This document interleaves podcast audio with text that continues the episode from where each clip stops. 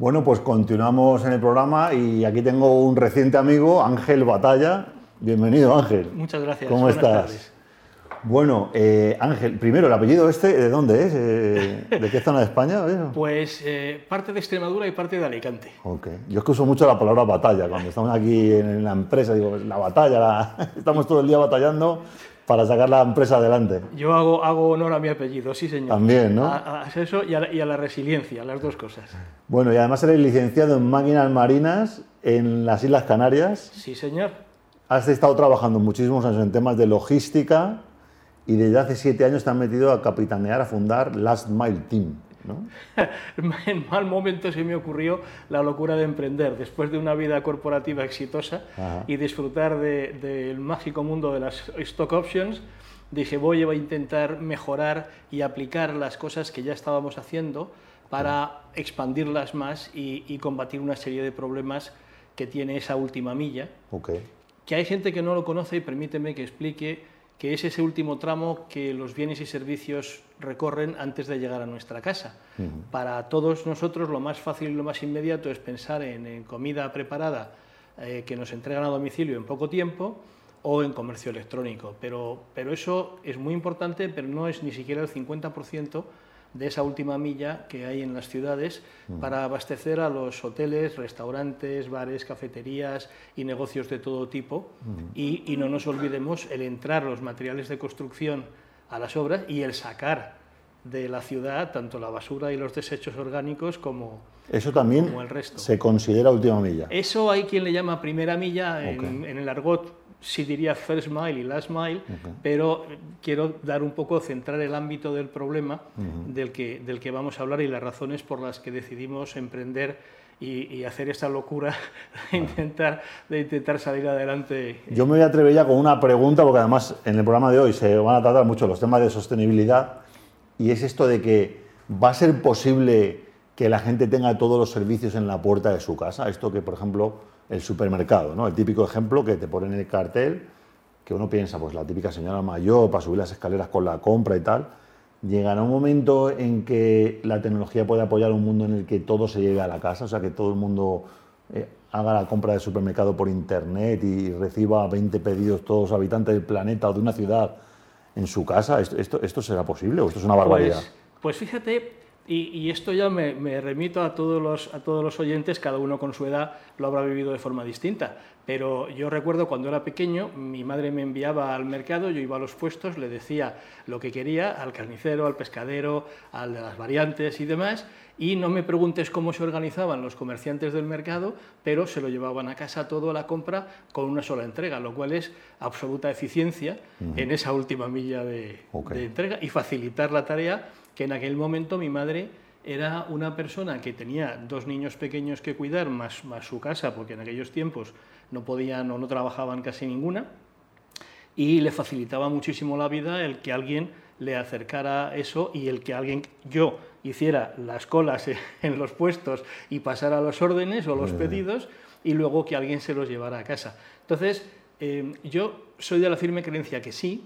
Esta misma mañana estaba atendiendo en una conferencia de, de europea en la que los 27, pronto 28, Estados miembros han juntado un montón de dinero y a las administraciones públicas que falta nos hace para empezar a trabajar en tres grandes áreas temáticas.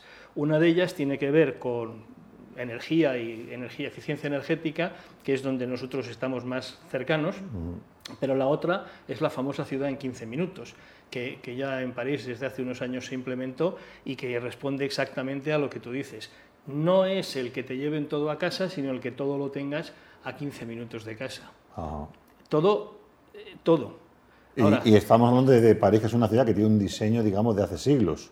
Bastante... no es como un Tres Cantos o un Brasilia que se pensó en los años 80 o 90 y... Sí, sí, bueno, hay algunas ciudades dentro del urbanismo y, y que me perdonen los, los eh, urbanistas que son especialmente cómodas, como por ejemplo Barcelona en el ensanche, que es una pura retícula ortogonal y es encantador y facilísimo eh, gestionar una optimización, porque la, la forma de la ciudad, como, como eh, perdón, como no es así en el caso de Madrid, que es un poquito más caótico, con calles más serpenteantes, con más curvas, etcétera. La tipología de la ciudad condiciona sustancialmente los medios y las maneras en las que se puede hacer ese reparto efectivo, pero de una u otra forma mm, yo no creo en que solo una solución va a ser buena y va a ser la que se implemente, eh, serán muchas, mm. porque piensa que ahora estamos comprando televisiones de 50 pulgadas y las queremos y las tenemos a casa al día siguiente. Mm. El que no la haya cogido, la caja es difícil de coger con una sola persona, por peso y por volumen. Y si piensas que cada vez hay más mujeres en, este sector y que hay una normativa que protege, hay creo recordar que son 20 kilogramos, es el máximo de peso que se puede cargar, y hay una limitación de, medidas que desafortunadamente no, se implementa, porque es el mismo furgonetero o furgonetera, es el que te trae un cargador pequeñito para tu teléfono móvil o el que te trae esa pedazo de televisión para verla. ¿Te parece, que, ¿Te parece que veamos lo, la slide que has traído? De lo, porque ahí se ven claramente los problemas a los que nos enfrentamos, ¿no? Efectivamente.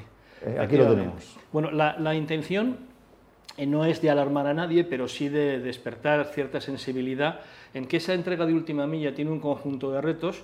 Eh, unos de ellos los tenemos muy claros los ciudadanos, que son la congestión y las emisiones. Lo que quizá no tenemos tan claro es que la congestión y el aparcamiento en doble fila hace que un 20% de pacientes que están trasladándose en ambulancia para buscar soporte vital en un hospital fallecen prematuramente porque no llegan a tiempo. En la ambulancia. En la ambulancia. Y, respecto a las emisiones, bueno, gracias a Dios ya se van publicando cada vez más estadísticas y más números. Yo voy a utilizar una que es oficial porque en estas cosas de las presentaciones hay que ser muy cuidadoso para que nadie en la audiencia te tire por tierra y esa es una estadística oficial de la Comisión Europea, en la que veis que es un poco antigua porque habla de 2019, pero habla de 360.000 muertes prematuras causadas por la mala calidad del aire. Pero además, para quien lo piense, que tenga claro que los trabajadores y las empresas que se dedican a hacernos estas entregas en casa, encima sufren graves problemas porque por una parte, no son capaces, no pueden optimizar y llenar sus vehículos de una forma racional y económica, y, la media está, igualmente es un número aceptado en la industria, en un 70% de carga, y, la utilización en la que los, vehículos hacen un 25% o incluso más de kilómetros en vacío. Y eso es precisamente por la forma en la como está hoy establecida la logística, en la que desde San Fernando de Henares o desde Getafe o desde Coslada, es el punto donde salen esos vehículos cargados y es el punto al que tienen después que retornar.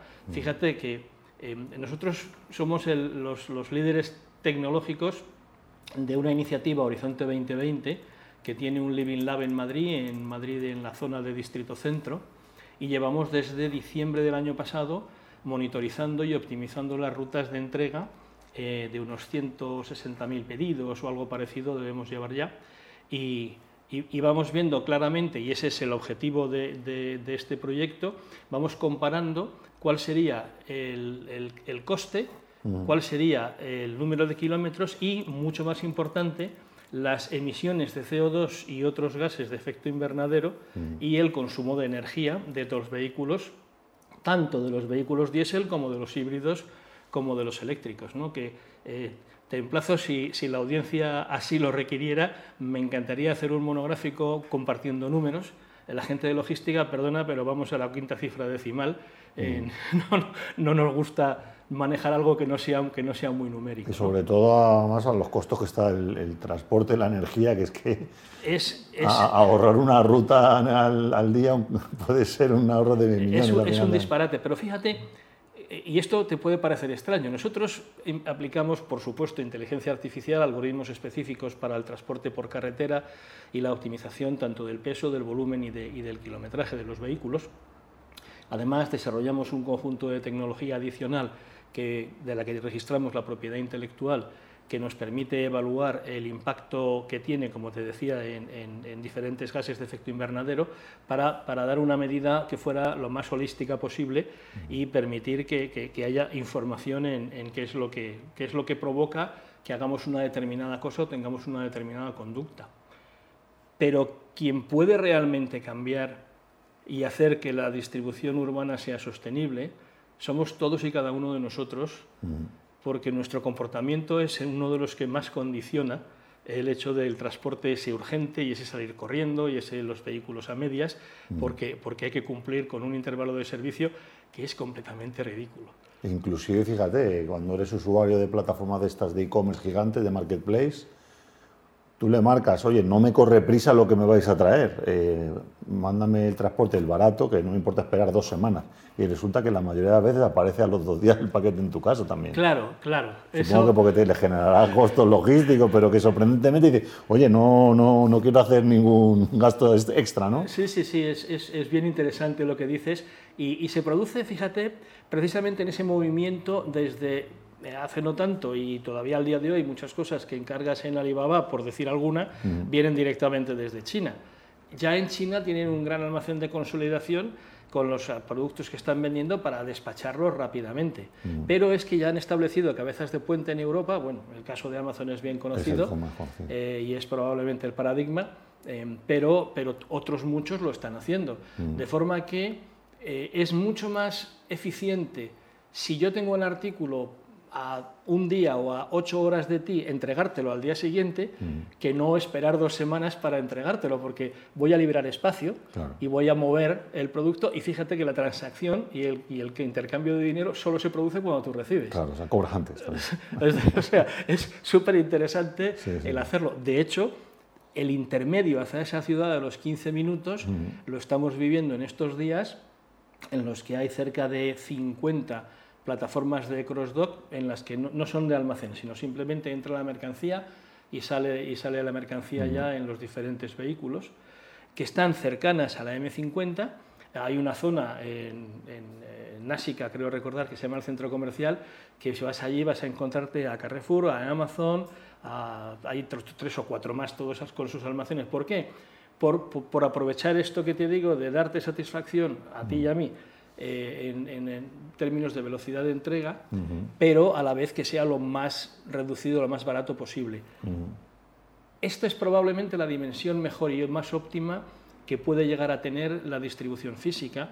Cuando hablamos de la ciudad de los 15 minutos, ya empieza a ser más complicado, porque tendrías que tener unas islas en las que hubiera, pues mira, creo recordar que nosotros compramos cerca de un surtido de cerca de 120.000 referencias. Entonces, para que mi marca de leche o la tuya las tengas disponibles a 15 minutos, implica que tienes que tener un montón de almacenitos para, que, para que llegues, ¿sabes? Así. Entonces, son, son muy buenas ideas, todas y cada una de ellas tienen su encaje, unas mejores y otras peores en, según, según la tipología de la ciudad, pero lo que está claro, y, y hago hincapié, es que nuestro comportamiento personal es el que realmente Hace condiciona el que la entrega sea o no sea sostenible. Cuéntame esto que ponéis aquí de, de- de Digital Twins, ¿no? Digital Twin logístico urbano. ¿Qué son, lo- qué son estos de los Digital Twins? Pues esto, eh, yo que se- vaya por delante, no soy, no soy informático, soy un usuario avanzado y entonces a lo mejor digo alguna barbaridad, pero, pero mm, disculpármela. Un gemelo digital es una réplica digital de algo que existe en el mundo físico. Y en la logística, desafortunadamente, hasta ahora no han llegado por, por- por muchas razones, pero sobre todo, y la más importante, que suele ser desconocida, es que el 95% de las personas que conducen un vehículo que hace entregas a domicilio o que lleva un camión de 20 toneladas eh, son autónomos o trabajan en empresas de menos de 5 trabajadores. Entonces, pensamos en los grandes nombres de las grandes empresas de paquetería, pero en la realidad los empleados, una buena parte de los empleados que tienen, no son empleados propios, son autónomos y con esas figuras, si hablas de una plataforma de comida, como el caso que hemos conocido hace poco de casi 80 millones de multa por utilizar falsos autónomos, ¿qué ocurre? Que la, la brecha digital es absolutamente brutal entre lo que es la central de la, de la empresa y lo que son los, los conductores. Eh, y, y eso, y eso es así. Entonces, ¿qué ocurre? Que como no tienes la granularidad de poder llegar hasta el último conductor, que la tecnología sí lo permitiría, pero la estructura y tal como está organizado no lo permite, y hay mucha resistencia a, a- a ese cambio, perdón, pues te encuentras en una situación en la que no es necesaria tantísima sofisticación como el famoso paradigmático de Singapur, en el que es te metes con unas gafas de realidad aumentada y estás como en Tron, ya es el, ese, metaverso del que estamos hablando, pero que puedes ir siguiendo los cables eléctricos, las instalaciones en los edificios, ver las cajas de empalme, mm. por supuesto toda la sensórica, información de temperatura, de humedad y de todo esto. Bueno, pues mira, en, en lo que es la optimización del transporte urbano, como hay tantísimas variables físicas que son imponderables, no necesitas ir a la quinta cifra decimal. Mm. Entonces, la tecnología no, es tan, no necesita ser tan sofisticada, pero sí necesita tener esa parte de sofisticación de algoritmos y de inteligencia artificial y de, aprendizaje y demás, la necesitas para ir mejorando la calidad del plan cada día, pero lo más importante es que pueda llegar esa tecnología a manos de todas las personas que conducen ese vehículo y que les sea fácil de usar desde el dispositivo que ya están acostumbrados a usar. Entonces, hay que romper y por una parte tienes científicos de datos y gente, gente tremendamente mm, sesuda en matemáticas y en algoritmia que están buscando cómo mejorar y, buscando modelos y patrones de comportamiento en los datos mm. y luego tienes que dar al otro lado, al que es el real consumidor de ello, le tienes que dar algo muchísimo más fácil para que simplemente sepa, voy, en mi próxima parada es esta, voy a tardar tanto tiempo, más o menos, voy a llegar a casa de Ángel Batalla y le voy a entregar tres paquetitos en, la puerta de su casa y tengo que cobrar, en el caso de que sea así, ¿sabes? Entonces hay que hacérselo lo más fácil posible y ahí está la dicotomía entre vivir con high-tech y con gente que son unos cerebros que a mí me pierden cada vez que empiezan a hablar y con la persona que está conduciendo el vehículo. Oye, para terminar, una pregunta así de más de, visión a futuro. Porque bueno, la realidad es que, como has dicho tú antes, la inmensa mayoría de las empresas españolas eh, son, creo que más del 95% son pymes, son micropymes, yo sé que en el mundo de la logística hay muchas empresas pequeñitas que sobreviven teniendo 5 o 10 camiones, metiéndose, digamos, en toda la cadena de valor, ocupando esos espacios. Sin embargo, bueno, pues estas tecnologías de inteligencia artificial, estos proyectos, quizá a lo mejor puedan estar más orientados a empresas mucho más eh, grandes de tamaño que puedan pagar estas tecnologías para diferenciarse ¿Cómo ves el futuro para las pequeñas empresas de transporte, de pronto nacionales o en otros países de Latinoamérica que, a lo mejor pues tienen un grupo de, conductores, camiones? ¿Cómo, ¿Cómo, ves el futuro? ¿no? Porque hay que, preguntar, hay que preocuparse también por la economía un poco ¿no? y, que la, y que la tecnología, al igual que dicen que puede quitar muchísimos trabajos, a lo mejor llega la digitalización de la última milla y resulta que se lleva a los actores pequeños por delante. ¿Cómo lo ves tú? Pues fíjate... ¿O eres eh, positivo? Ah, soy tremendamente positivo, pero siendo absolutamente liberal, lo que voy a decir a continuación parece que traiciona ese espíritu, es que las administraciones, la, involucración de las administraciones es fundamental. Mm. Em, hay proyectos europeos de investigación que son muy interesantes, que, que dan casos de uso, estudios piloto, eh, muy fundados, muy, muy académicos, muy rigurosos, pero que no llegan a, llegar a, la práctica. Y ese, y ese es uno de los grandes problemas. Esta, eh, la reunión a la que asistía esta mañana, que era el DUT, no recuerdo ya a qué responde el acrónimo, este que te decía de los 27 y pronto 28 eh, mm. Estados miembros, parece que ya sí quieren realmente llegar al mercado.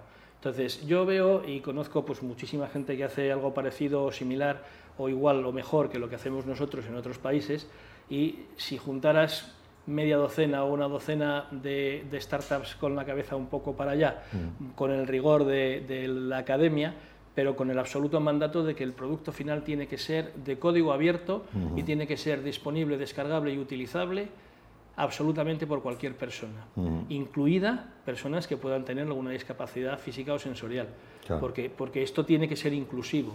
Eh, no puede ser que hoy dependas de la fuerza, de, la capacidad de resistencia de una persona para que se gane la vida mm, malamente, porque no tiene ni medio minuto después para ir a formarse ni aprender ninguna cosa. El día que las administraciones se decidan y empiecen a velar y empiecen a, meterse más en vamos a decir, eliminar ciertas prácticas del pasado que siguen ahí. Eh, te voy a poner un ejemplo y es los mayores aparcamientos de camiones de España son las zonas cercanas a las grandes plataformas logísticas de las cadenas de alimentación. Y perdón si alguno me oye y lo siento, pero la vida es, la vida es así. Eh, hasta ahora no solo se les obligaba a esperar lo que Dios quisiera, y ahí hay cifras de todo tipo. Yo he pasado muchos días en muchas, en muchas carpas de camiones y, tengo un número, pero no es necesario eh, el discutirlo. El caso es que pasan un montón de horas paralizados, son autónomos. Si se están buscando otra carga, eso implica que la pueden llegar a perder. O que tienen que hacer locuras ¿eh? e intentar luego saltarse como buenamente puedan el tacógrafo para, para poder llegar, porque tienen que comer de lo que están haciendo, como tú dices, porque tienen un camión o dos o cinco pero es que hay muchos que son un camión, una persona física, y, es lo que hay, y eso es lo que hay.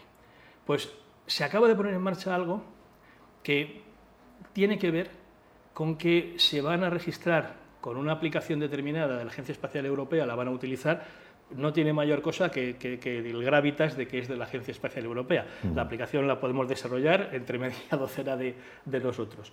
Pero van a dársela a un conjunto de conductores y van a ir midiendo cuáles son las demoras. ¿Por qué? Porque igual que se acaba de conseguir hace muy poco, y, os acordaréis que hubo una huelga bastante durita eh, de transportistas, el que no tengan que descargar sus propios vehículos y cargar los vehículos, además de conducir, que, ya, que, ya, que ya le vale, pues ahora se va a empezar a tener por lo menos datos e información de, de qué es lo que pasa con las esperas. Decía Edward Deming hace muchos años, padre de la calidad total, decía que lo que no se mide no se puede mejorar. Yo ah, lo he vivido durante mi carrera profesional y estoy seguro que la situación va a empezar a mejorar en cuanto se vaya a empezar a medir.